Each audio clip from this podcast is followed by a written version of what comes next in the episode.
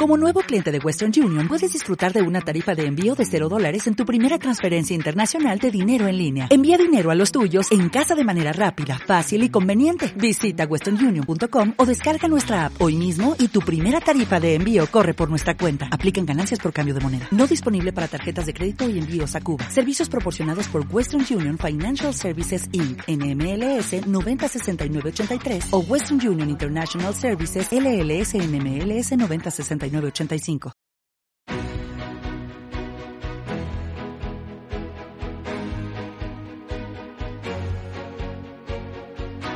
Zona Value, el club de los inversores inteligentes, patrocina el consultorio de fondos.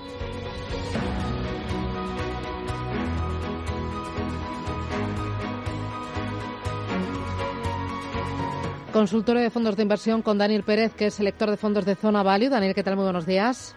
Hola, buenos días a todos. Eh, no sé si has tenido la oportunidad de escuchar eh, parte de la entrevista que le hacíamos a, mm, José Caturla de Origes eh, del Grupo Unicaja. ¿Lo has visto? ¿Lo has escuchado? No, no, he podido, no he podido. hablábamos, es que era una reflexión muy interesante sobre cómo esta crisis va a poner en valor el buen asesoramiento financiero, porque al final, en los momentos complicados, en los momentos de alta volatilidad, donde el miedo y la volatilidad son las protagonistas, pues el cliente busca una gestión de calidad y necesita un asesoramiento de calidad independiente. Y, bueno, no sé, quería compartirlo contigo porque comparto esa reflexión. Creo que al final, pues eh, quien lo haga bien saldrá reforzado. Sí, totalmente. Aquí es eh, este es un buen momento. Los momentos de estrés y de volatilidad, siempre lo decimos, veníamos de unos años muy alegres, ¿no? En bolsa, en mercados y, y parecía todo muy fácil. Y ahora es como se están viendo quién, quién tenía convicción y quién no, ¿no? Entonces, en ese sentido, pues tanto para ver eh, si ese asesoramiento era de calidad, si ese proceso formativo y ese proceso de, necesario para encontrar esa cartera, esos productos que se adecuan a tus necesidades, si ese proceso se ha hecho bien o no, porque cuando todo hay miedo es cuando se ve esa luz si la convicción existe y si esa persona tenía claro que ese producto qué era, qué hacía y cómo y cómo podía comportarse, ¿no? Si ese trabajo está bien hecho no hay ningún problema porque las caídas entraban dentro de lo, de lo esperado, dentro de la gravedad de la situación, evidentemente, pero sí, evidentemente comparto completamente que es aquí donde se ve donde se ve la realidad, ¿no? La prueba de algodón. Em, Daniel, em, hablábamos, bueno, no sé si quieres comentar algo de lo que ha dicho Rubén, de las noticias eh, que va generando y que, estamos destacando de, la industria de fondos, algo que te haya llamado la atención. Sí, sobre todo contar el tema de los, de los dividendos, ¿no? Que en este caso es algo que hay muchas estrategias de inversión directa de esos dividendos, ¿no? Porque muchas personas consideran que el dividendo o les parece que es algo que es intocable y no, los dividendos pueden cambiar y pueden bajar, incluso aunque te paguen dividendo, esa acción puede destruir mucho valor y su cotización puede bajar, ¿no? Entonces, yo creo que esa es la otra cara de la moneda de la inversión por dividendos que mucha gente no tiene clara y ahora vamos a ver estas, estrategias por dividendo cómo responden, porque si tu filtro es solo comprar empresas que tienen dividendo y lo cancelan o lo recortan, eh, tu estrategia se te malea. Entonces es un momento interesante también para, igual que la renta fija la ha pasado mal, la, inversión por dividendos también va a sufrir y vamos a ver por dónde salen este tipo de estrategias. Mm. Oye, y respecto a los eh, fondos de inversión que... Eh, convencimiento. Mm. hay, son sobre todo fondos de renta fija, ¿verdad? Los fondos de inversión a vencimiento. Sí, explico un poco el concepto. Básicamente son fondos que suelen cerrar eh, una fecha eh, de objetivo, ¿no? Pues si estamos hablando en 2020 hasta 2025, 2023, suelen tener unos rangos de, fechas que pues ahora captan patrimonio y el, y el fondo se cierra normalmente, aunque hay estructuras más flexibles, ¿vale? Entonces el objetivo cuál es, bueno, pues construimos una cartera con un cupón determinado que tenga un rendimiento anual, me lo invento, del 3, del 4, del 5, dependiendo del tipo de activo en el que invirtamos, y ese es el retorno que obtenemos a largo plazo de nuestra inversión si quitamos las posibles quiebras de alguno de los bonos que tengamos o quitas que haya en cartera, ¿no? Entonces, al final, tu rendimiento eh, tenderá a ser el cupón menos si ha habido alguna quiebra, reestructuración, que no siempre la hay, ¿no? Entonces, un par de ejemplos que pueden, que como ideas, ¿no? Mirabo, por ejemplo, lanzó hace poco uno, el Fixed Maturity 2025, que básicamente tenía un cupón estimado del 4% y era fecha 2025, ¿no? Pues entonces este año, este fondo te daría todos los años este 4%, que es el cupón, durante cada año a cinco años, ¿vale?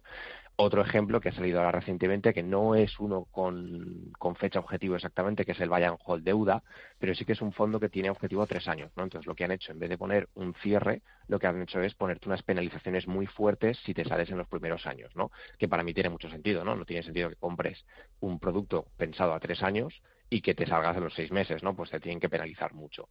Entonces son productos que lo que le permiten al inversor es mentalizarse de que están comprando un fondo con una rentabilidad objetivo vía, vía cupón y, que, y que sí que mantiene hasta el final, sin que haya quiebras, evidentemente, ni ningún problema importante, obtendrá esa rentabilidad, ¿no? Entonces te evita un poco el problema este del valor liquidativo, de las caídas que pueden pasar, evidentemente el valor liquidativo puede sufrir igualmente, pero tú sabes que a vencimiento ese producto debería valer, recuperar toda la caída más el cupón, ¿no? Entonces puede ser interesante para inversores que quieran fijarse una rentabilidad, que confíen en un estilo de gestión de una gestión en concreto y que no quieran mantener ese, ese sufrimiento de la volatilidad de los mercados o por lo menos verlo paliado por, por este estilo. Y además de ese fondo de inversión que me has mencionado de, mm, de Mirabó, em, eh, ¿qué, más hay en el mercado? ¿Hay algún otro que te guste, que digas merece la pena? Sí, en este caso tanto los de Mirabeau como el, de Bayern Hall son productos interesantes. El de Bayern Hall es el Bayern Hall deuda se llama, es un poco más defensivo y, sí que y sí que tiene sentido. En este caso, eh, lo que sí que hay que estar eh, tener claro es que muchos de estos fondos son tienen fecha de caducidad, ¿no? O sea, las gestoras lo sacan y dura unos meses, ¿no? Claro que no lo puedes contratar cuando quieras, ¿no? Sino que hay un periodo de apertura para tú eh, hacer la suscripción. Efectivamente, esa es la estructura más habitual. El, por ejemplo, el and Hold no, el and Hold sí que se puede invertir cuando tú quieras, pero en el caso del Mirabot eh, ya está cerrado. Entonces, por eso tampoco es, eh, quiero poner, dar muchos datos porque hay muchos fondos estos que se sacan de forma temporal, duran unos meses la captación. Por ejemplo, Flossback también lanzó uno hace unos meses. O, estaba eh, pensando también en el Lazar. Ayer hablamos del Lazar Sustainable Credit o algo así. Claro, entonces estos productos tienen que estar el inversor atento porque cuando salen se lanzan con una fecha de compra, una fecha de cierre y, una, y un cupón estimado. Entonces, también dependiendo de cuándo entres, el cupón a lo largo de la vida del producto será uno u otro. Entonces, bueno, hay muchos factores, entonces es un producto muy concreto que los inversores tienen que estar atentos para ver cuándo estas gestoras lo suelen sacar de forma cíclica. O sea, todos los años hay varios lanzamientos de productos de este tipo. Estar atentos para subirse al carro o no. Vale. Bueno, oye, tenemos oyentes que no me olvido de ellos. 609-224-716. Primera notita de voz. Hola, buenos días. Es una consulta para el consultorio de fondos de inversión a ver qué le parece al analista para la, para la parte de renta fija de mi cartera, que tengo una, un importe, o sea, una cantidad un poco importante. Eh, tengo el Candian Bonds Credit Opportunities y el de, de bonos flotantes de Deutsche Bank, Deutsche Floating Roll creo que es, y quería pasar la mitad de ese importe que tengo al Pinco Incon, hecheado. A ver qué le parece al analista. Venga, un saludo y felicidades por el programa. ¿Qué te parece, Daniel? Vale, pues eh, comentar, el, el de Cantriam no, no, lo sigo tanto, es una, una gestora que no, no, sigo en profundidad, entonces no, no, puedo, no puedo opinarle. El de WS es bastante famoso, el, el de bonos flotantes, este sobre todo a los, en, la industria, a los selectores, creo que la, es de los fondos de renta fija que más patrimonio tiene eh, en España, en Europa, de, de selectores, ¿no? Porque es un, bueno, pues un fondo que, que, es flotante y que se va adaptando, ¿no? Entonces es un fondo que, está bastante bien, que, su concepto funciona. Y en este caso eh, nos comenta de pasarlo al, al Pinco Income, ¿vale? Este fondo es muy, muy famoso. Pinco es una de las gestoras más famosas de, gestión de renta fija del, mundo, la, más grande, si no me equivoco. Y, bueno, este, este producto nosotros lo tuvimos en la lista de fondos recomendados. Es un fondo bastante complejo, ¿no? Porque no invierte en renta fija tradicional, sino que invierte en, tramos en tramos muy concretos de renta fija y demás, y tiene unos niveles de riesgo que también pueden ser un poco elevados, ¿no? En este caso nosotros actualmente no lo tenemos recomendado, no es porque no sea un buen producto, sino porque simplemente prefiero, preferimos cosas más simples. Y en este caso, pues bueno, sí que es verdad que es una gran casa y que puede ser una buena alternativa, igual que el de, de ¿no? Por comentarle al inversor para que no se vaya con las manos vacías de, de la pregunta, eh, uno de mis fondos favoritos, en este caso para la renta fija flexible, es el Jupiter Dynamic Bond, que es un fondo que bueno está gestionado por Ariel Bezalel y que va adaptando la, su posicionamiento de renta fija en función del mercado, ¿vale? Es un fondo que me gusta mucho, se ha comportado bastante bien en caídas y creo que puede ser bastante interesante para el tramo de renta fija, que por cierto es un tramo realmente complicado en la actualidad para elegir producto y posicionarse. Muy mm. difícil. Eh, si quisiéramos elegir, por ejemplo, em, un vehículo para la parte más agresiva de nuestra cartera, un producto de renta variable, aquí lo mejor es eh, un fondo de renta variable global, fondo de renta variable americana, un growth, em, un quality, que ahora también me hablan mucho del quality. Sí, el quality growth mismo de ahora. Sí, a ver, eh, aquí depende un poco de la visión, ¿vale? Si queremos algo, si queremos drogadura de verdad, queremos las cosas más arriesgadas, lo más arriesgado normalmente suelen ser los temáticos o los monopaís, ¿no? Ahora, por ejemplo, está muy, muy de moda el tema de los fondos monopaís de India, de Rusia, cosas así, o ya temáticos, ¿no? Pues como ser biotech, inteligencia artificial, eh, cosas así, ¿no?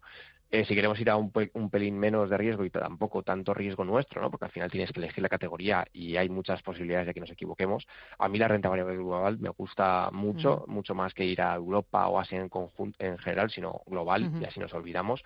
En este caso, el growth es sin lugar a dudas el, la, categoría que más eh, proyección suele tener, en este caso de media, veríamos si, si el value se diera la vuelta, pero bueno, hay fondos muy interesantes, por ejemplo, un fondo global para coger todo el mundo y, que a largo plazo tiene unos grandes rendimientos es el Capital Group New Perspective, un fondo que me gusta mucho. También tenemos el Morgan Stanley Global Opportunities, el Sirlen eh, World.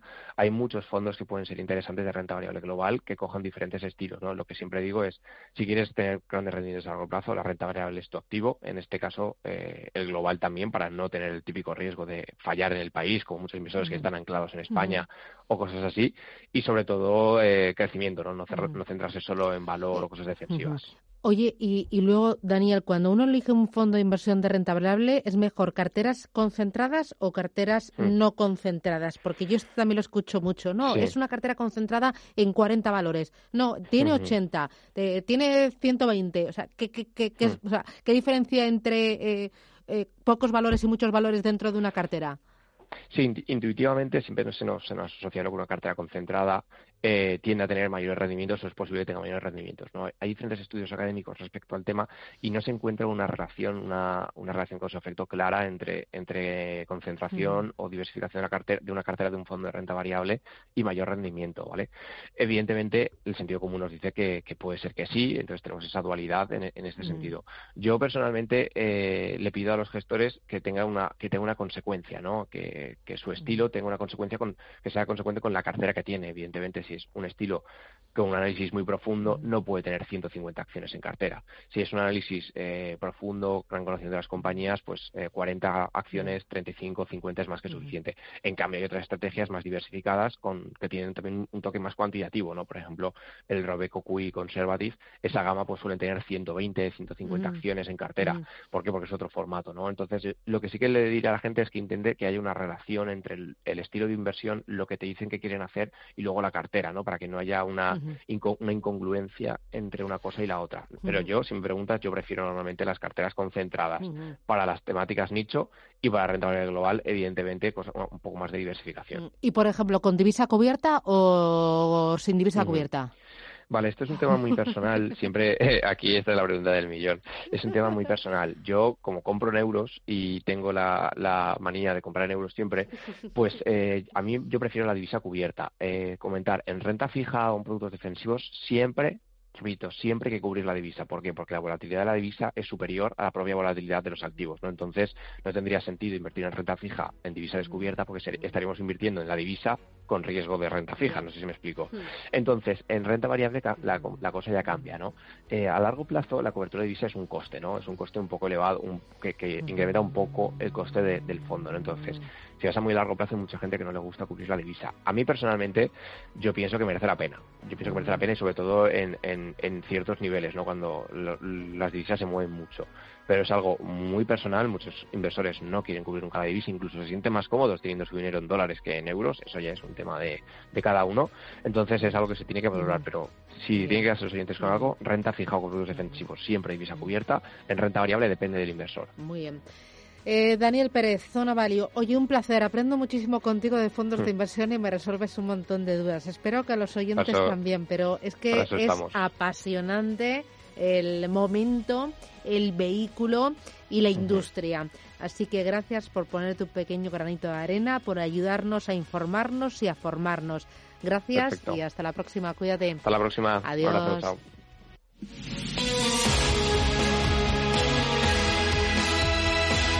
Zona Value, el club de los inversores inteligentes, ha patrocinado el consultorio de fondos.